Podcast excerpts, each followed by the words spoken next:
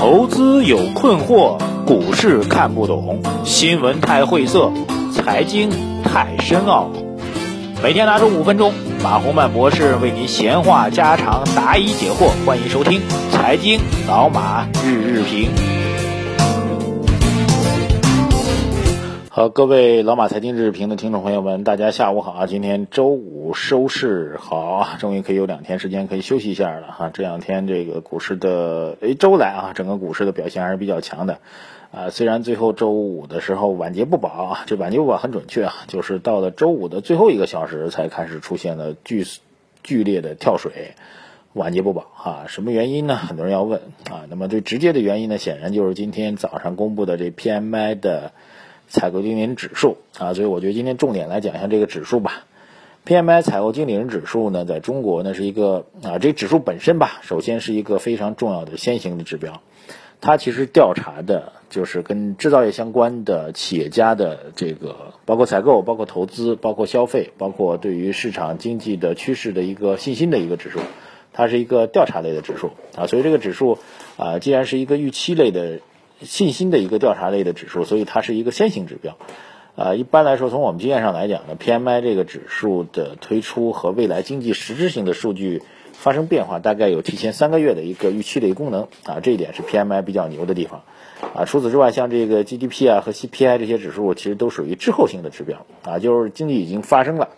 现象已经出现了，然后呢，您把这已经发生过的数据给我，啊，然后我再按照这旧的数据再。哎，告诉大家伙儿啊，这个怎么怎么样啊？其实这是有点马后炮啊。只有 PMI 指数具有一个先行指标的一个功能，所以这是呃各国各个经济体都比较重视这个指标的一个重要的原因。那么这种先行性的指标呢，啊，在中国呢有两大特点啊。第一个呢，它的这个统计机构啊，在中国 PMI 的统计的机构是两个啊，一个是官方的机构，就中国有一个物流采购联合会吧这样一个机构。啊，他们负责做官方的 PMI 的这个指数啊，还有一个呢是我们啊之前就是汇丰汇丰所做的 PMI，就是叫汇丰版的 PMI 啊，这两个指数是有不同的啊，官方的指数比较侧重于国有的大型的企业，呃，汇丰版的 PMI 呢比较侧重于中小型的企业，所以这些企业之间他们这个所反馈出来的数据往往是不尽相同的。呃，这个特别是在比如四万亿的时候啊，四万亿就是政府大干快上嘛，推动国有企业的增长嘛。那个时候，这个官方版的 PMI 走的比较猛，啊，汇丰版的 PMI 走的比较弱，啊，反过头来讲，当民营经济比较活跃，国有企业处于困局的时候，往往民间版的 PMI 就比官方版的要好，啊，这是中国的特色，啊，这是第一个点要跟大家交交代的。第二个关于 PMI 啊有一个重要的指标，就是我们叫做。呃，衡量线啊，就是所谓上涨和收缩的一个分界线，就是五十啊。一般意义上来讲，认为 PMI 的指数在五十以上，就意味着经济在增长，企业还在扩大投资啊。经济如果指数在五十以下，就意味着经济在收缩啊，企业的这个投资规模也是在减弱的啊。所以这是一个比较重要的指标。那么今天早上这个指标有两点独特的地方啊。第一点。啊，之前中国民间版的 PMI 呢，一直是在汇丰在做啊，但是各种原因吧，汇丰决定从这个月份开始不做了，交给了这个媒体机构，就是财新，大家非常熟悉的啊，胡舒立办的这个财新的媒体集团来做这个事情啊，所以这个月呢是第一次交接棒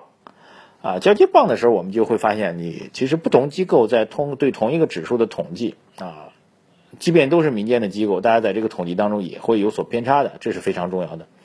所以基于此呢，这个汇丰版的和这个财新版的指数一下子出现了呃接近一个点啊，一个整个不整个一个数字的一个落差，之前是四十九左右，现在咔嚓一下掉到四十八了。所以这就引发了市场的一个极大的一个，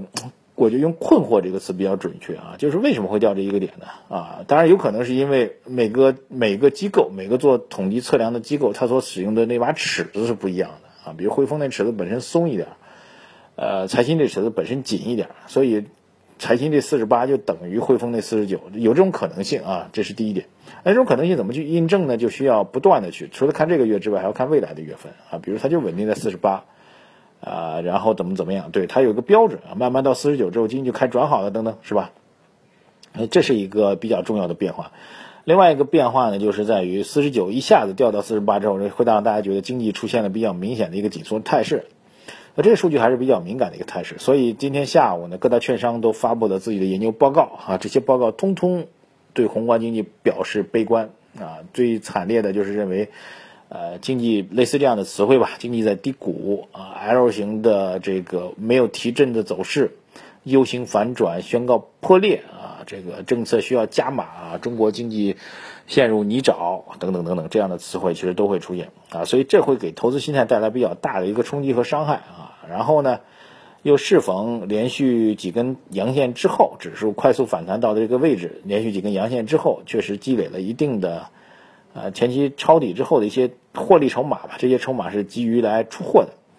所以从这样一个意义上来讲，呃，指数在这个位置出现一定的震荡啊，PMI 应该是一个比较重要的一个逻辑和线索。所以如果没有这个数据啊，意料之外的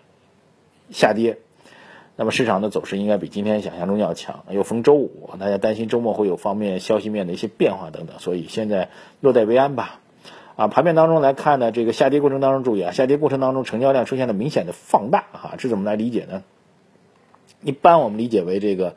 呃，下跌过程在抛盘的过程当中，其实还是有些买单啊，在底下过做承接的。啊，这一点其实还是一个偏利多的，啊，量能的阴虽然是阴线放大，但是是在下跌过程当中的这个这个成交量能的一个增长，表明市场其实还是有一个承接买盘的，而且在尾盘最后时刻，大家看一下分时图啊，最后时刻其实还有一个拐头向上的一个概念，所以在市场今天急跌之后，其实在尾盘的时候是有一定的抄底的资金来进入进来的，所以我觉得现在最大的问题啊，就是对于今年下半年吧，我觉得未来几个月吧，那么整个经济基本面。数据不乐观，在这种情况下啊，目前反映的既有数据不乐观，在这种情况下，后面会不会有更大规模的救市政策呢？啊，换句话说，我们一直在喊的这改革牛，改革牛，没有改革就没有牛。你将来会有什么样的改革措施进一步的出台呢？啊，这才是最为重要的。所以，会不会有强有力的改革措施不断的出台？啊，这是最为关键的。我相信监管部门啊。呃，不会放弃对市场的维护。今天盘面当中，大家也能看得出来啊，在指数下调的时候，中石油又是逆势攀升。啊，所以中石油基本上已经成为了大盘暴跌的时候，哈，当年是千股跌停，唯一股涨停就是中石油啊，仍然是一个定海神针式的政策宣示式的这样一个个股。而且在目前的点位，不管是证金公司还是券商买的股票，都是不可能抛出的，所以市场的筹码锁定依然是比较稳固的。只是因为消息面还有之前上涨积积累的一个技术上的一个诉求，盘面出现了调整，啊，我个人认为下周市场回归到相对强势当中依然是存在的。当然，如果快速的，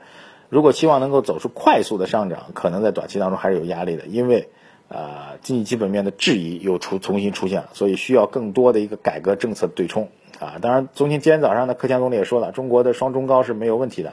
中高速增长，还有像中高级的产业去转型，都是没有问题的。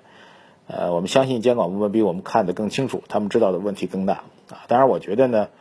呃，财新在接棒汇丰之后，指数出现如此大的一个剧烈的下跌啊，财新方面或者权威的，我觉得应该财新方面应该做一个啊正面的回应来做一个解释啊，否则这样一个重要的指数给市场产生这么大的影响。啊，当事人方不做解释的话是非常非常不妥帖的。特别要做的解释就是为什么如此明确的、如此大幅度的低于市场的预期，这才是最为重要的。期待着这个以揭露啊财经市场很多的黑幕内幕为己任的财新杂志，也能够主动抖一抖自己的这个数据测算当中的秘密。让我们一起来呼吁一下。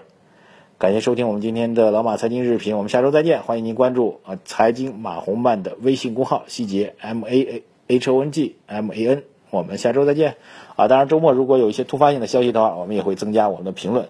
呃，对，呃，还有一点啊，各位抱歉，在另外呢，在明天下午三点钟啊，关注我们财经马红曼的朋友们可以关注我们的 Q Q 群的账号啊，公众号四七五五六八五五幺。我明天下午三点钟呢，我将会在微信呃 Q Q 群里面跟大家做直播互动，到时候现场大家可以随时提出问题。感谢收听，明天下午 Q Q 群里见。